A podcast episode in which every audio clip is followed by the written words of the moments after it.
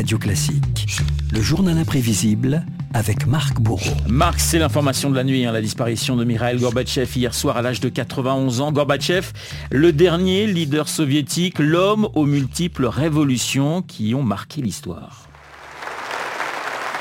Et notamment cette image, Renault, plus actuelle que jamais, Oslo, 5 juin 91, le leader soviétique, prix Nobel de la paix pour son rôle dans la fin de la confrontation Est-Ouest qui avait ébranlé le XXe siècle.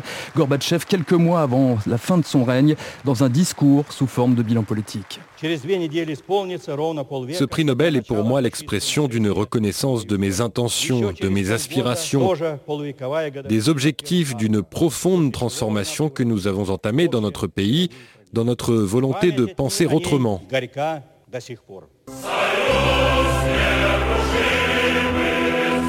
Mikhail Gorbatchev, l'homme à la célèbre tâche de lit de vin sur le front, un enfant de l'URSS, fils d'agriculteur à l'heure de la collectivisation et des rationnements. Son premier souvenir, la famine, confiait celui qui a gravi un à un les échelons du Parti communiste.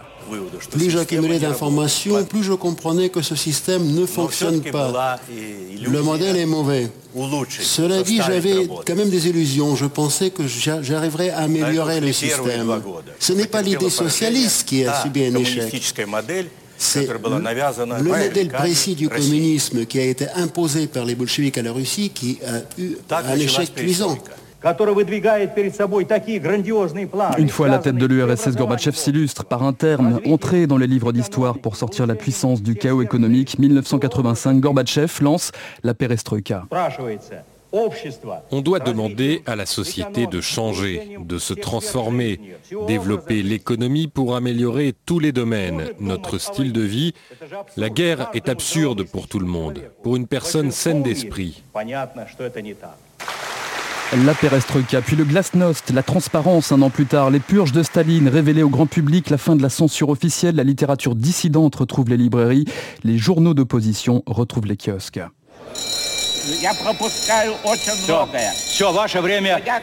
Le glasnost et ses limites. En 89, le pays tout entier assiste en direct à un débat sur l'avenir du régime communiste. Le micro de l'académicien Andrei Sakharov est coupé en pleine diatribe contre le Kremlin. À l'image, Sakharov quitte la tribune et jette les feuilles de son discours sur le numéro 1 soviétique assis au premier rang. Gorbatchev continue toutefois de cultiver l'image du dialogue, comme ces échanges en pleine rue avec les habitants moscovites. J'ai traversé le pays pour rencontrer le peuple, entendre ce qu'ils avaient à dire. Ils m'ont dit, Mirail, quels que soient nos problèmes, même si nous souffrons de pénurie alimentaire, nous nous en sortirons. Mais promets-nous une chose, qu'il n'y ait pas de guerre.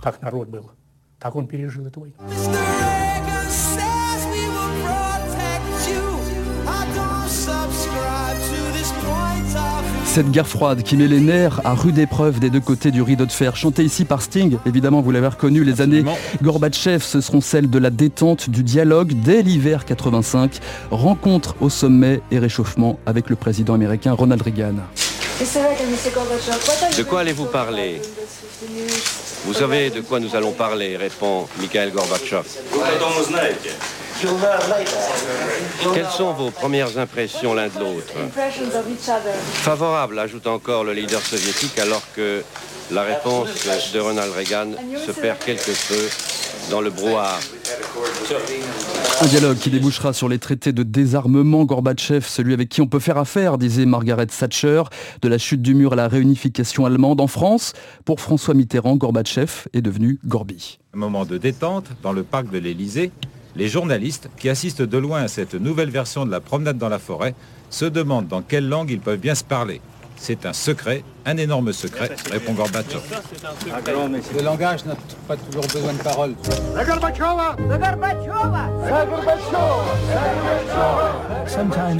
De Gorbatchev à la Gorby Mania Renault à l'ouest, que l'on retrouve ici dans des publicités, figurez-vous, pour la firme Pizza Hut. C'était quelques années plus tard. Le Gorbatchev adulé aussi en musique.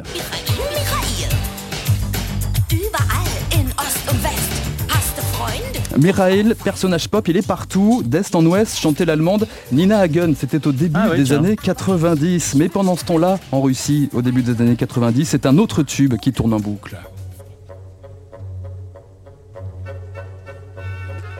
Le lac des Cygnes de Tchaïkovski qui envahit subitement les postes de radio pendant le coup d'État d'août 91. Gorbatchev assigné à résidence par des caciques du parti hostile à sa géopolitique trop libérale. C'est l'état d'urgence. Les chars arrivent à Moscou.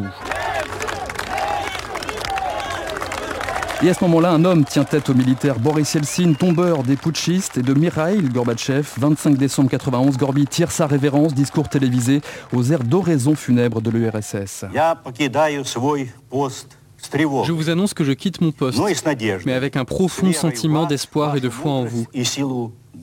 Nous sommes les héritiers d'une grande civilisation. Maintenant, chacun d'entre vous doit œuvrer pour un monde nouveau et respectable. Gorbatchev s'engage ensuite dans l'opposition contre les dérives autoritaires de Vladimir Poutine, celui qu'il ne nommait pas dans l'une de ses dernières interviews. Gorbatchev laissait un message sur la BBC, un message pour l'avenir. Pour faire court, notre président est un héritier du chaos. Et il y a une chose dont je ne suis pas convaincu, c'est lorsque la presse raconte qu'il est massivement soutenu par la population. Fatigué, diminué, Gorbatchev, adulé à l'ouest, paria à l'est. Un destin donc pour cet homme qui répétait souvent sur notre planète comme sur un jeu d'échecs, les cases blanches de la prospérité jouxtent les cases noires du malheur. Le journal imprévisible et euh, ce dernier hommage en quelque sorte à Mikhail Gorbatchev, euh, signé Marc Bourreau. Merci Marc, on reparlera à 8h15 euh, de, du dernier dirigeant de l'URSS avec l'ex-diplomate Vladimir Federovski, mais aussi Christian Makarian dans les stars de l'info avec Guillaume Durand. 7h58